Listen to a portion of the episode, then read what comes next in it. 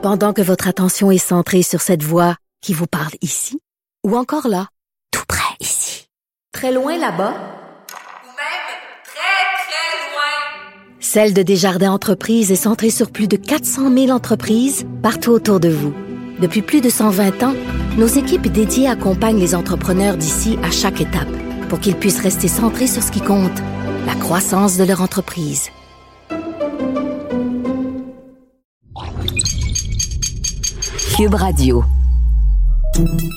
Salut, c'est Charles Dran avec l'équipe dans 5 minutes. On s'intéresse aux sciences, à l'histoire et à l'actualité. Aujourd'hui, on parle de chaises. Ben oui, les chaises. Plus que jamais depuis deux ans, on est resté assis cloué sur nos chaises, en télétravail pour certains, à jouer aux cartes pour d'autres. Les maux de cou, les maux de dos sont apparus. Les ventes de chaises ergonomiques ont fracassé des records, celles des stations de travail debout aussi. Étonnamment, nos ancêtres qui passaient leur temps sur des tabourets ou carrément assis par terre, ne semblaient pas se plaindre autant de l'inconfort de leur siège. Est-ce qu'on a poussé trop loin notre quête d'ergonomie? Devrait-on revenir au bon vieux banc pour travailler? Sophie Croteau nous démystifie l'histoire et la science derrière la chaise. On a l'impression que les chaises ont toujours fait partie du quotidien des hommes, puis que leur invention devrait remonter au moins aussi loin que celle de la roue. Pourtant, la chaise telle qu'on la connaît, c'est un phénomène somme toute assez récent dans notre histoire. Les chaises avec dossier ont fait une brève apparition chez les Grecs au 5e siècle avant Jésus-Christ, avant de tomber dans l'oubli pour 2000 ans. En effet, entre l'Antiquité et l'industrialisation du 19e siècle, les chaises avec des dossiers et des bras étaient réservées à l'élite et étaient donc un synonyme de richesse et de prestige. Les gens ordinaires, il y avait très peu de meubles puis ils sur ce qu'ils avaient à portée de main, comme un banc, un baril ou tout simplement par terre. Il a fallu attendre 1859 pour que Michael Tonnet industrialise enfin les chaises avec dossier, rendant ce luxe accessible aux masses. Ce qu'on remarque aussi, c'est que la chaise est majoritairement utilisée en Occident. En Asie du Sud, en Afrique ou en Amérique latine, on préfère squatter ou s'asseoir au sol, les jambes croisées, alors que les Japonais, les Coréens et les Eurasiens, eux, s'agenouillent au sol. Ce choix-là n'est pas lié à des questions de classe ou de moyens, mais bien de culture, puis a des répercussions dans une foule d'autres sphères de leur vie quotidienne, comme le choix des vêtements ou des autres meubles, mais aussi de l'architecture et de l'étiquette.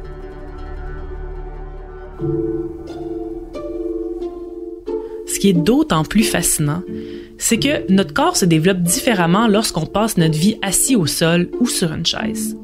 On blâme souvent notre mode de vie sédentaire puis le travail de bureau pour nos maux de dos puis notre surplus de poids, alors que le vrai coupable, c'est plutôt nos chaises. En effet, c'est faux de dire qu'être assis trop longtemps, c'est mauvais pour la santé. Dans son livre Exercised, l'anthropologue d'Harvard Daniel Lieberman prouve que ce mythe tenace a le dos bien large. Si des études démontrent que nous passons effectivement pas mal plus de temps assis que nos grands-parents, ben on sait que l'être humain, c'est avant tout un être de repos, puis qui a évolué pour faire le moins d'exercice possible afin de conserver son énergie pour des tâches importantes.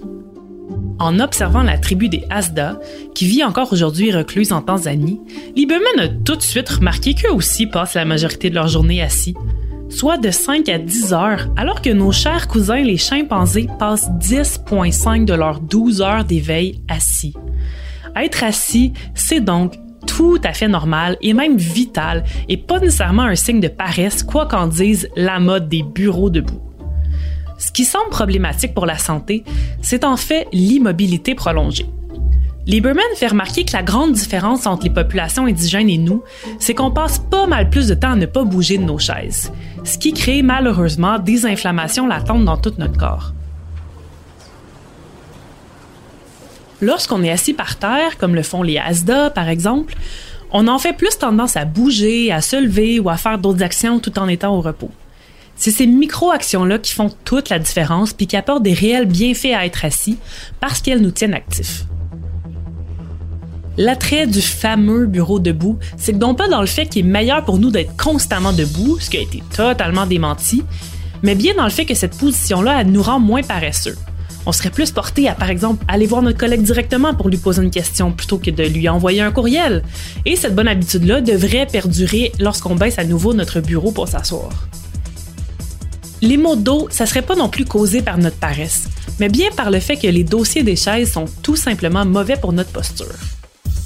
Comme on est constamment assis sur des chaises droites, notre dos en est devenu dépendant. Parce qu'ils n'ont pas à travailler, les muscles de notre bas de dos sont sous-développés et peuvent pas nous supporter à long terme et encore moins nous soutenir lorsqu'on est assis sans dossier. Pire encore, on encourage le fait qu'on devrait être assis bien droit sur notre chaise, alors que c'est un autre mythe qui date du 19e siècle, lancé par le chirurgien allemand Franz Staffel, qui croyait qu'on devrait avoir la même posture assis que debout. La position correcte, ce serait plutôt d'avoir le bassin légèrement poussé vers l'avant pour suivre la courbe naturelle du dos. Ou encore, tout simplement, de se débarrasser de sa chaise et de s'asseoir par terre ou sur un banc.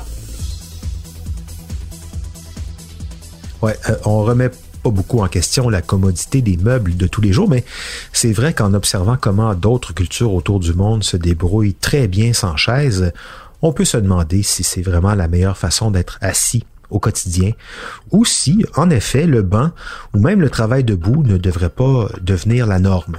Merci Sophie Croteau, c'était en cinq minutes.